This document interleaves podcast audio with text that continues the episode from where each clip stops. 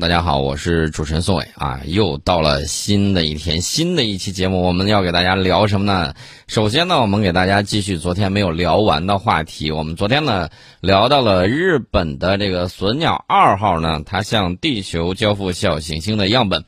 呃，日本的隼鸟二号探测器呢，在二零一四年的十二月三号搭载了这个它的火箭。呃，在日本的鹿儿岛县的种子岛宇宙中心呢发射升空，哎，你听这个名字起得很霸气，宇宙中心啊。当然了，它的这个技术呢还是不错的，在二零一九年二月和七月成功着陆了小行星龙宫表面，采集到了龙宫地表下的这个岩石样本。经历了漫长的六年航行之后呢，它计划是今年的十二月六号向地球投放一个装有岩石样本的太空舱。那科学家呢，当然希望能够获得这些样本，然后帮助他们来解答太阳系形成和生命起源等一系列的这种谜题。因为什么呢？因为这个标本的重要之处就在于它里面含的有碳，还有有机物。那么在受到空间辐射和其他环境因素的保护之后，它们仍然能够保持着太阳系形成时候的这个状态。所以说呢，这些标本就有助于回答刚才我说的那个问题，就是。人们想问太阳系究竟是怎么形成的？生命起源到底是什么样的情况？呃，这个希望呢能够达到这样的这个效果。那么隼鸟二号呢，十二月六号回到这个澳大利亚南部的武莫拉沙漠上空的时候，在二十二万公里的高度向地球投放一个装有龙宫岩石样本的太空舱。那么日本宇宙航空研发机构的专家呢，在上个月的时候已经抵达这个武莫拉，来等候这个来自太空的礼物。呃，这个太空舱啊，它在返回的时候，因为它外层有隔热罩，防止你这个突然加热，然后把里面东西烧坏了，变成一颗流星，你只能许愿了，没有别的作用。呃，但是它拥有这个隔热罩保护之后呢，在返回地球大气层的时候，大概在离地面有两百公里的地方，它就会变成一个火球啊，你看到外表好像是在燃烧，然后呢，在离地面十公里的地方打开降落伞。如果一切进展顺利，太空舱呢发出信号指示它的这个地面位置，它整个一系列的这个情况啊。那么大家可能会问，隼鸟二号去哪儿了？隼鸟二号呢，虽然在太空中已经翱翔了六年了，然后呢，它要接下来。呃，往另外一颗遥远的小行星啊，这个小行星的编号叫一九九八 KY 二六，我不知道是不是一九九八年发现的啊，反正有这么一个小行星。那这项任务呢，预计要持续十年的时间。所以大家看啊，太空探索真的是在时间纬度之上，我们会看到，真的是对于人类短暂的这个寿命来说，它是很漫长的。但是对于宇宙来说，这只不过是眨巴眼儿一下都不到的时间。那么说到这个日本隼鸟二号返回器载入大气层着陆于澳大利亚南部沙漠地区的这个事儿，我还要再给大家说道说道。为什么要说道说道呢？它五号下午的时候，在距离地球约二十二万公里的地方跟这个轨道器分离，然后呢开始载入行程，轨道器变轨前往新的小行星进行这个探测。这个大家刚才已经听我说了啊。那么六月六号凌晨两点三十分左右的时候，这个载入返回器呢就进入大气层。并且承受了高达三千摄氏度的高温烧蚀啊！经过气动减速、减速伞减速，然后降落在澳大利亚南部的这个奥姆拉沙漠地区。那么截止到着陆之后，我要说到这个细节，可能大家都没有注意到。说，哎，落下来咱捡到它回去研究不就完事儿了吗？嗯，没错，你这样理解是没有问题的。但是这里面出了一个小小的插曲，就是截止着陆之后两个小时。日本的这个宇宙航空研发机构的人员呢，仍然没有找到返回器的本体，但是根据返回器发出的信号，已经确定了着陆区域。所以说，大家从这个小细节里面能看得出来什么呢？就是它的返回器搜救回收能力有待提升。哎，我们会看到网上有很多日吹啊，当然了，日本有它自己能力比较强的这个方面，但是它没有全产业链的这种体系啊，没有这种工业体系。这个我顺便说一下是什么呢？就是尺有所短，寸有所长，但是它在这个回收回收的这个时候，它这个技术确确实实还需要再前进一大步。那么我给大家做一个对比啊，我们国家采用更为复杂的半弹道跳跃式返回弹道载入大气的嫦娥五号 T 一返回器，与新一代载人飞船返回舱，都能够在第一时间之内找到本体。二零一四年发射的嫦娥五号 T 返回器与隼鸟二号，它俩有着近似的载入返回速度啊，也就是说回家的速度是差不太多的。载入热流烧蚀温度呢也趋于一致，也就是说，在路上的这个条件考验半斤对八两，呃，在更为复杂的返回弹道的背景之下，仍然能够第一时间找回返回器的本体，体现的是我们强大的这种陆基综合保障能力，尤其是在新一代载人飞船的发射任务之中，实现了十点八环的超高着陆精度啊，这就是日本和我们的差距啊，这个大家可以看一下。所以说呢，航天强国如果排排排坐的话，那第一美国，第二俄罗斯，第三差不多也就是咱们了啊。这个第四呢，我估计欧盟和欧盟会比日本略强一些。但是欧盟呢，现在虽然有技术懒于办事儿啊，或者说有些事儿办不成，这也是我们看到的这个情况。所以呢，这就给大家说一下这个大概技术水平，你从细节上可以看出来那么一丢丢。啊，我们再说一下，我们科研团队最近发现了一个天文现象，这个天文现象非常的罕见，是俩黑洞把那个恒星给吞食了。这种现象可是难得一见的。这是我们的一个教授团队呢，在一个河外星系发现了一对互相绕转的这个超大质量双黑洞吞食恒星的这种罕见天文现象啊。最近的这个研究成果发表在国际期刊《自然通讯》上面。这个黑洞潮汐撕裂恒星的事件，在宇宙中应该说也算是大事件。为什么这么讲呢？因为这个事件发生的概率比较低，大概是每个星系里面几乎每十万年才会有一次，啊，每十万年一次，概率是十万分之一。即便经过三十多年的这个研究，太天文学家们呢也仅在少数几个活动的星系之中，找到了这种超大质量的双黑洞。而能够捕捉到这种天文现象是极为罕见了。当然了，它这个要经过很漫长的这个时间呢，才能够到达我们观测这儿。其实它已经发生了巨大的变化了。那至于变化之后是什么样子，大家可以对这个有兴趣的点可以继续继续追踪。这个星系呢，距离地球相对来说也不算太远。我指的天文尺度啊，二十六亿光年。二十六亿光年啊，还是有点远的，呃，最起码有生之年我很难跨越一光年的这个距离，对吧？二十六亿光年，这个就更遥远了，呃，这也是天体物理学家迄今为止在正常星系之中发现的第二例超大质量双黑洞绕转系统。大家看刘慈欣的《三体》就觉得很奇妙啊，这个三体系统啊，居然是这个三颗恒星在那儿相互在那儿绕来绕去，这个是双黑洞吞噬恒星啊，把恒星给撕裂，然后呢吞噬到黑洞里面去。至于说黑洞里面是什么样的情况，我觉得大家不妨去看看那个谁霍金原来写的那个书啊，这个如何寻找和探测超大质量双黑洞系统呢？是当今物理学和天文学最重要的前沿问题之一。而且呢，我们会看到，每一次航天发射，每一次有重大的航天举措的时候，第一我们很自豪，第二是什么呢？会在民间掀起一股这个宇航热。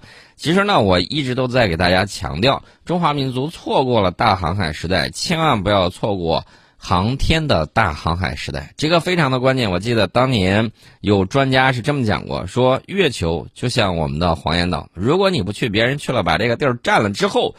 那你怎么办呢？这就是个问题啊，对吧？他把它占了，你接下来该怎么办？技术有了，你走得更远吗？还是怎么样？所以说呢，在这个时候千万不要傻。有一些人在网上会写一些文章，写什么呢？说哎呦，我们这个，呃，他不是直接反对，他是说我们现在还有很多贫困人口，为什么我们要这个搞航天发射呢？把钱用来扶贫不好吗？扶贫的钱是扶贫的钱。航天的钱是航天的钱，一方面呢，你要着手解决地上的问题；，另外一方面呢，你要这个把握住未来方向的问题。而且，航天事业的发展在不断的改善地面人的这种经济科技。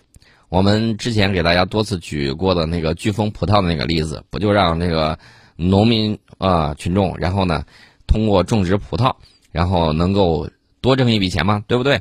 所以说呢，这个航天技术呢，对于下面的这个发展还是非常非常有帮助的。我们对未来的这种了解呢，后人会站在这个巨人的肩膀之上啊，再更进一步，我们一代一代就这么样子去发展大航海时代。我再给大家强调啊，航天大航海时代，这个马上就要到来。所以说呢，这个里面抢夺先机非常非常的重要。刚才我们提到了这个超大质量双黑洞系统的这种探测和研究。对于揭露宇宙中最早期巨型黑洞的成长机制以及宇宙引力波现象的产生和变化规律，乃至对于宇宙及其基本物理规律的探索，都有非常重要的意义。大家千万不要认为，大家闲着没事就是拿这个望远镜，然后呢在天上乱学嘛，绝对不是这么简单的一个事情。我们说到了这个我们的宇航探测，我们也知道我们接下来要搞什么，要搞这个航天，呃，要搞这个空间站，对吧？你在搞空间站的时候，别的国家也在想。昨天我给大家讲到了，说这个美国在二零零四年的时候，他的计划；俄罗斯在二零零四年未来对于月球的这个畅想。当然，俄罗斯现在由于这个综合国力的这个问题，很多时候呢，他会着重的把资金呢用到重点方向。那么我们看俄罗斯在看到中国啊要造下一代的这个空间站的时候，他也在急。他急什么呢？因为现在国际空间站我也给大家讲过，现在故障不断，不断的延寿。我们也看到了有一些莫名其妙的漏气的地方。虽然这个地方很小啊，但是对这个空间站来说，安全还是受到了一定的这种影响。国际空间站也接近服役的末期。二零二四年的这个时候，这个国际空间站如果不延寿，可能也就不能再玩了。那么各个国家呢都在考虑后空间站时代怎么站，怎么去办。俄罗斯呢最近提出了建造新的国家轨道站的这个计划。根据构想，俄罗斯新一代空间站的内部空间将比它之前的那个和平号空间站和国际空间站俄罗斯舱都要大，而且大很多。根据俄罗斯能源火箭航天集团公司提供的这种建造新轨道空间站构想文件，这个建设计划呢分成两个阶段。第一个阶段呢，在2025年到2026年建成由核心舱、节点舱和气闸舱组成的这个空间站，内部空间呢可以容纳两名航天员生活和工作。第二阶段呢，计划在2026年到2028年再为空间站补充四个舱。维护平台以及生产商业和仓储隔舱，并将内部空间呢扩展到四百六十四立方米，里面最多呢可以容纳四名航天员生活和工作。那相比较之下，和平站呃就是和平号空间站呢，它的生活空间是三百七十六立方米，这个比这四百六十四立方米可是少了差不多将近一百立方米啊。那么国际空间站俄罗斯舱呢，现在是一百八十九立方米，这个说句实在话也不是特别大。那么俄罗斯国家航天总裁罗格金呢，希望相关专家就新轨道站这个外观提出一些权威的建议。俄罗斯国家航天集团呢，正在研究将取代国际空间站的新空间外观，啊，然后呢有一定的设想，比如说。啊，你要有多功能，就像瑞士军刀一样集中多功能。啊，顺便说一下，我们国内也有几个牌子，呃，做的不比瑞士军刀差啊。大家可以看一下这个三人木啊等等这个些牌子，他们新做的瑞克呀还是什么之类的，那个刀的钢材呢比瑞士军刀的要好啊，效果也差不多。我顺便提一下啊。那么我们接着说回俄罗斯的这个新的航天啊这个空间站。这个新的空间站呢，功能当然要求比较多啊，比如说这个燃料补给、维修、组装、综合平台，你得一肩挑。旅游参观，它是真的打算把这个航天旅游啊、航天观光，把它当成一项产业去做了。所以说呢，俄罗斯在它设计国际空间站，就是它新的空间站的时候。他就把这个旅游参观这一项内容给加上去了，就这个功能是要有的，既可以容纳航天员长期驻扎，而且欢迎国际参与啊。所以说，大家可以看俄罗斯现在有很多啊，他在参考我们呢有一些这个做法，我觉得这个问题应该不大。那么我们看俄罗斯新一代的空间站的结构，其实和和平号空间站比较类似啊，五个舱段，至少五个舱段，核心舱、专用的生产舱、物质保障舱啊，这个也可以当做仓库。另外呢，还有用于组装、发射、接收和维修航天器的平台舱，也就是船台。你飞船上来了之后，然后呢可以在这儿停泊，然后呢进行检修啊。呃，如果有什么样的这个废物需要带回去啊，有一些这个补给可以放上来啊，它都要通过这个船台来对接。那么它这个里面呢，还可以用于安置四个游客啊。这四个游客上去之后能干啥呢？最起码我告诉大家，这里顶上有两个大舷窗。你可以在这个上面呢，没事儿就观察一下宇宙，没事儿就可以看一下地球，这个是非常好的景色。那除了这个之外，你要觉得在上面很孤寂无聊，我想我要上去的话肯定不会啊，我会非常欣赏这个宇宙的美景。除了这个之外呢，还有就是它这个里头能够接入 WiFi 啊，这个有商业舱。这个商业舱呢接入 WiFi 之后，你当然可以和地面进行联系，当然这个费用肯定不会低了，这是一方面。另外呢，这个俄罗斯配套的火箭打算使用安加拉 A 五运载火箭，啊，从这个普列谢茨克或者是东方发射场把这些舱段呢送入轨道。呃，另外呢，俄罗斯能源火箭航天公司他们说，他们现在呢已经建议放弃国际空间站，就是这个多国所有的，然后呢，以便集中精力建设俄罗斯自己的空间站。目前呢，他认为国际空间站有一些构件呢已经损坏。从二零二五年开始，故障率将会增加数倍，维护成本和难度都很高，因此俄罗斯有必要集中精力建造自己的空间站，这是他们的这个想法。当然了，俄罗斯的这个院士啊，安德烈岳宁啊也说了，呃，一切都取决于资金啊。这个项目呢，说要数数千亿卢布啊，在未来十到十五年之内需要万亿卢布，所以说建造、发射上去本来就很贵，维护更贵。呃，而且呢，我们看这个俄罗斯的这个院士啊，就说了，未来国际空间站很可能将不复存在，因为美国承担了国际空间站的主要开支。但如今美国正在转向月球计划，如果美国离开，那么国际空间站呢将无法存在下去。那大家可能还有点好奇，说，那直接在我们空间站上租个地方不也行吗？啊，大国呢，大家都要注意啊。首先。大国都是要面子的，这个面子很重要。大国的这个体现在国家的这个，呃，威信啊，国家的威严啊，国格啊，要体现在这些方面。另外一方面呢，他实在不好这个拉下来脸啊，这也是一方面。你像这个美国呢，有的时候你就看了国际空间站不带我们玩，等到我们搞我们的空间站的时候，你说他会怎么样？我估计大概率他可能会说真香。为什么这么讲呢？我们的月壤还没拿回来的之前，人家就嚷嚷着来来来，给我分一点，哈哈，这个厚着脸皮就能上来要。所以说呢，大家千万不要觉得人家到时候，哎呀，这个面子算什么？先考虑考虑怎么实用化的问题，这种可能性也有，啊，这个我们就不多说了。我们说点这个别的啊，不光是咱们在发展，这个人家呢也是在进行不断的科研研究，比如说哈勃太空望远镜。好太空望远镜最新的数据呢，在解释暗物质缺失星系的成因啊，到底是怎么形成的？二零一八年起，科学家曾经发现了两个暗物质缺失星系，然后天文学界呢就发生了激烈的争论啊，主要是关于哪两方面呢？一个是天体的性质，还有一个是引力定律。大家在想，你这是不是改变了这个物理规律了啊？然后大家呢就在去想到底是什么样的情况。那么，根据美国国家航空航天局官网最近的消息，这个 NASA 和这个欧空局利用哈勃望远镜的最新数据，解释了一下为啥星系之中会有大部分暗物质失踪。这个研究呢，不仅解决了一项天文难题，也让有关星系的形成与演化与宇宙学模型呢，呃，怎么说呢？就是现有的知识跟这个模型达成了一致。呃，我们先说一下啊，这个二零一八年的时候，NASA 和这个欧空局利用哈勃太空望远镜呢，呃，还有其他几个天文台的数据，首次发现了一个大部分暗物质都缺失的星系，距离我们呢没有刚才我们提到的那个双黑洞撕裂恒星那个遥远，离我们有四千五百万光年。刚才那个我们提到的是二十多亿，二十多亿光年，这个只有几千万光年啊。